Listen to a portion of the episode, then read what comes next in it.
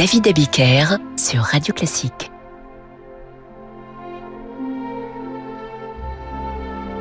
Bonsoir et bienvenue dans Demander le programme.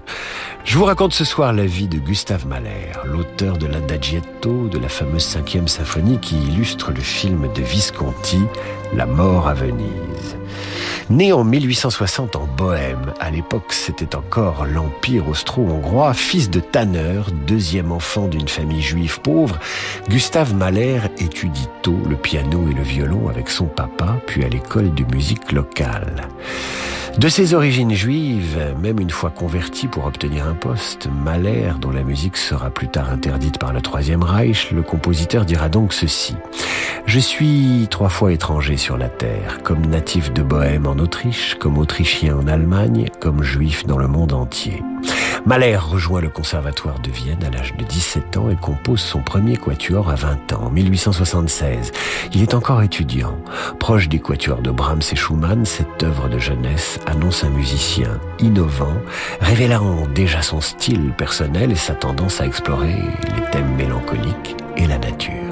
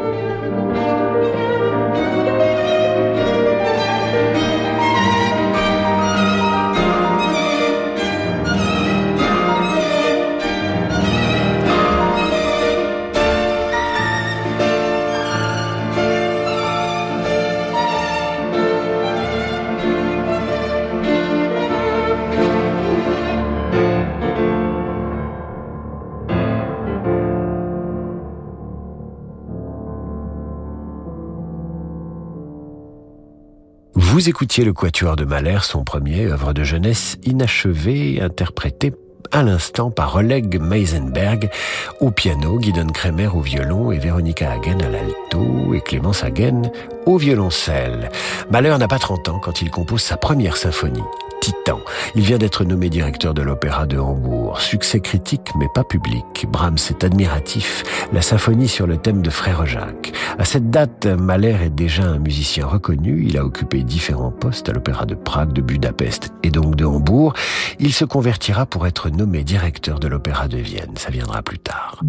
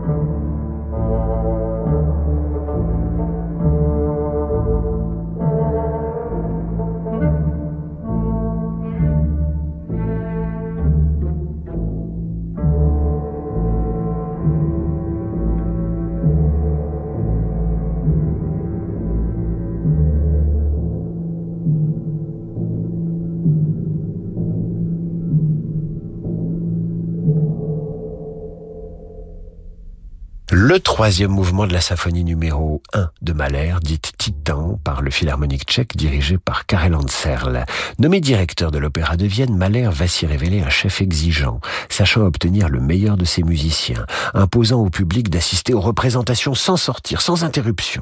C'est aussi à cette époque qu'il a rencontré Alma, qui devient Madame Mahler en 1901.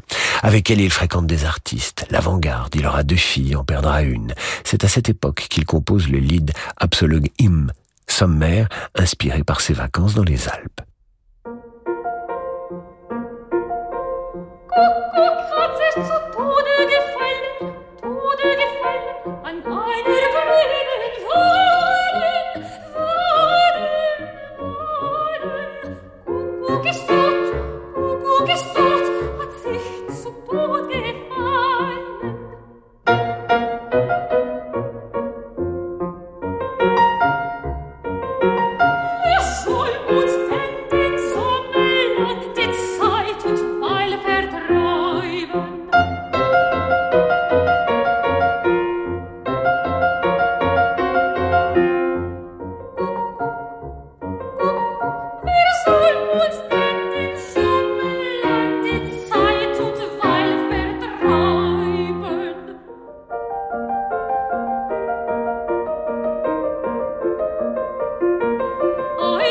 Le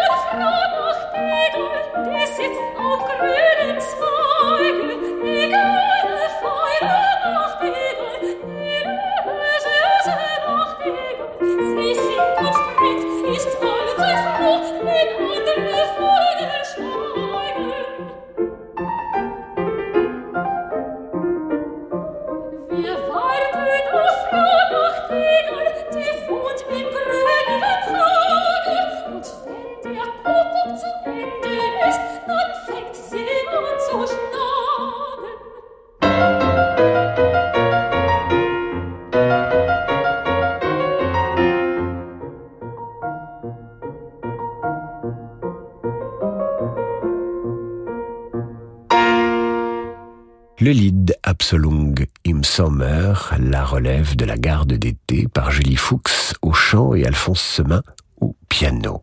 Je vous raconte ce soir un peu de la vie de Gustave Mahler, la suite dans un instant dans Demander le programme après l'entracte. Parce que le monde change, InVivo, Union nationale des coopératives agricoles, accélère la transition du secteur agroalimentaire en déployant des solutions et des produits innovants et responsables. Pour en savoir plus, retrouvez Fabrice Lundi dans l'intelligence alimentaire en question, chaque jeudi à 7h30 sur Radio Classique. Amazon Prime Day, c'est maintenant. En profitant de deux jours de vente flash exceptionnels sur la high-tech, cuisine, maison et plus encore, vous aurez l'impression d'avoir obtenu un Oscar. Oh waouh Je n'ai pas préparé de discours je tiens à remercier mon livreur qui m'a apporté ma commande si rapidement. Les autres membres Amazon Prime. Euh, voilà comment on devient une vraie star. Amazon Prime Day, c'est les 11 et 12 juillet, exclusivement pour les membres Amazon Prime. Profitez-en maintenant. Voir prix et conditions sur amazon.fr/prime. Myriam a 60 ans, elle est chef d'entreprise. Déjà propriétaire à Paris, elle rêvait d'un chalet dans les Alpes. Alors pour dégager de la trésorerie, Myriam a souscrit un prêt hypothécaire in fine auprès du cabinet Bougardier. Elle ne paye que les intérêts pendant 5 ans maximum avant de rembourser intégralement le capital.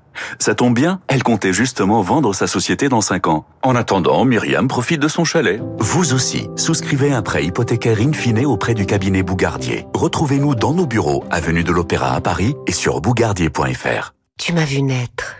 Tu as toujours été à mes côtés dans les moments difficiles. Tu m'as aidé à guérir, à grandir, à vieillir, et tu as pris soin de mes proches. Alors quoi de plus normal que de te faire un leg à toi, l'hôpital? En faisant un leg à la Fondation des hôpitaux, vous améliorez la vie à l'hôpital et en EHPAD. Vous pouvez également faire une donation ou souscrire une assurance vie en notre faveur. Pour en savoir plus et nous contacter, rendez-vous sur fondationhôpitaux.fr. David Abiker sur Radio Classique. Retour dans Demander le programme avec Gustave Mahler dont je vous raconte la vie en musique. Mahler crée sa quatrième symphonie en novembre 1901 à Munich. Il a pris des vacances et l'achève l'été qui précède son mariage avec Alma. Mahler avait une obsession. Il voulait que chacune de ses symphonies soit aussi réussie que la neuvième de Beethoven. Quelle ambition. Mais son art n'est pas du goût des Français, qui le trouvent pompeux. Debussy dira même, ouvrons l'œil et fermons l'oreille. Le goût français n'admettra jamais ces géants pneumatiques à d'autres honneurs que de servir de réclame à Bibendum. Paradoxalement, certains voient chez Mahler un héritier de Berlioz dont il connaissait parfaitement le travail.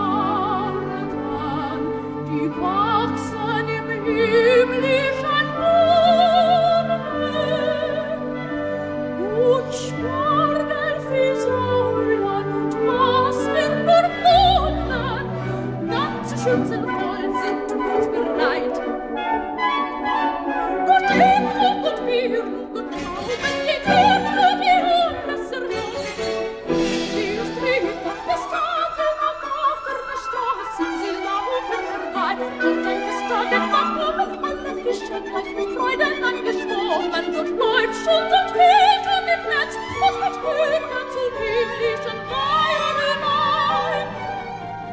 Sankt Ruhe,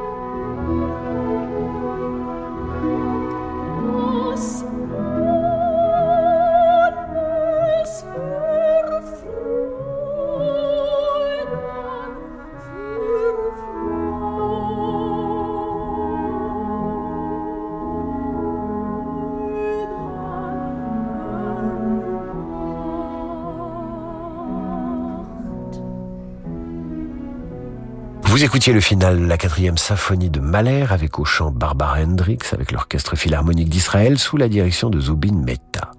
Si les Français n'aiment pas Mahler, c'est l'italien Lucchino Visconti qui, dans les années 60, va leur faire entendre raison, enfin. Dans son film La mort à Venise, le cinéaste italien choisit l'adagietto de la cinquième symphonie pour accompagner l'arrivée à Venise du héros de son film. Mahler aborde en même temps le grand public et accoste la postérité vaporetto.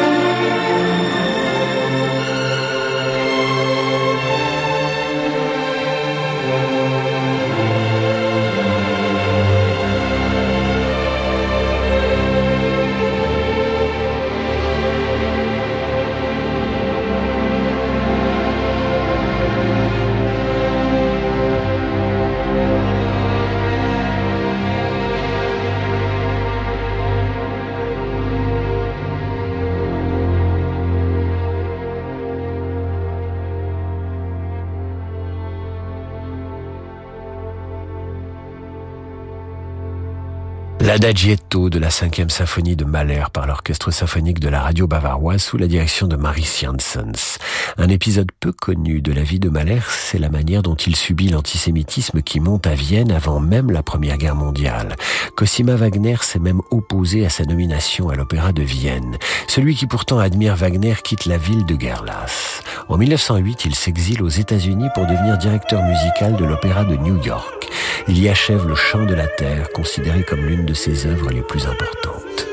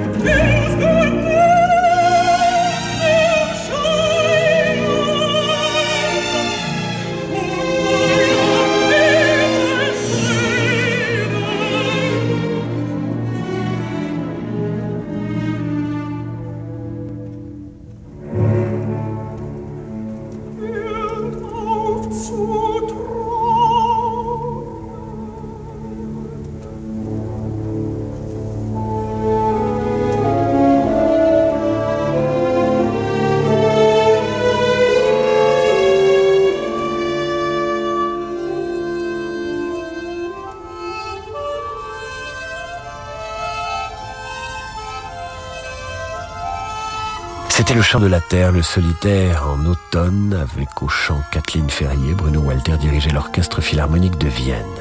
Gustave Mahler est malade et son couple aussi. Sa femme lui reproche de ne pas faire son devoir d'époux et prend un amant, le jeune architecte Walter Gropius. Mahler rencontre Freud, avec lequel il aura une discussion de quatre heures. Il écrit à sa femme Je suis joyeux. Conversation intéressante avec Freud. Le couple se rabiboche et Alma ne le quittera plus, son mari, jusqu'à la fin de leur vie. Alors qu'il travaille sur sa dixième symphonie, Mahler, qui doit gérer l'envahissante Toscanini à l'Opéra de New York, tombe malade. Il part se faire soigner à Paris, rentre à Vienne où il meurt le 18 mai 1911. Il a 50 ans. C'est son ami Derek Cook qui achève sa dixième symphonie parmi les nombreuses œuvres que Gustave n'a pas pu terminer.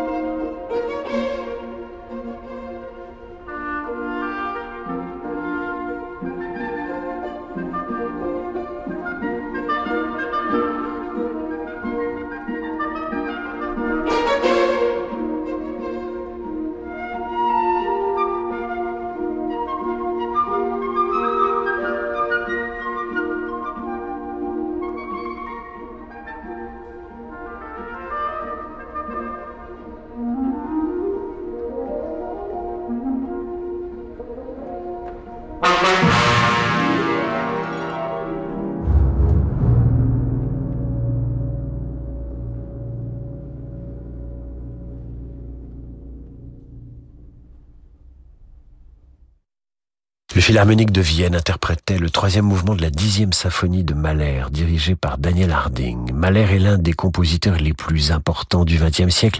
Il s'est beaucoup confié à Nathalie Bauer-Lechner, son amie, qui en a tiré un recueil de souvenirs. C'est à elle qu'il confie ceci parmi tant d'autres réflexions sur l'art et la musique.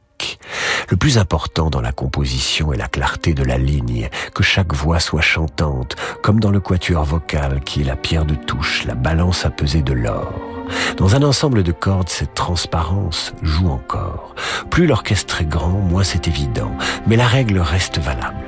De la même façon que les formes les plus parfaites de la plante, la floraison et les milliers de branches d'un arbre se développent à partir du modèle d'une simple feuille, de la même façon que les formes les plus parfaites de la plante, la floraison et les milliers de branches d'un arbre se développent à partir du modèle d'une simple feuille, de même que la tête humaine n'est rien d'autre qu'une vertèbre, de même les lois de la polyphonie vocale doivent être observées dans la pureté de leurs lignes, jusque dans le tissu orchestral le plus complexe. Mahler dira aussi, je m'en aperçois de plus en plus, on ne compose pas, on est composé. C'est la fin de cette émission. Vous retrouvez la vie de Mahler en musique sur notre site radioclassique.fr. Le jazz arrive maintenant dans un instant avec Laurent de Wild. À demain.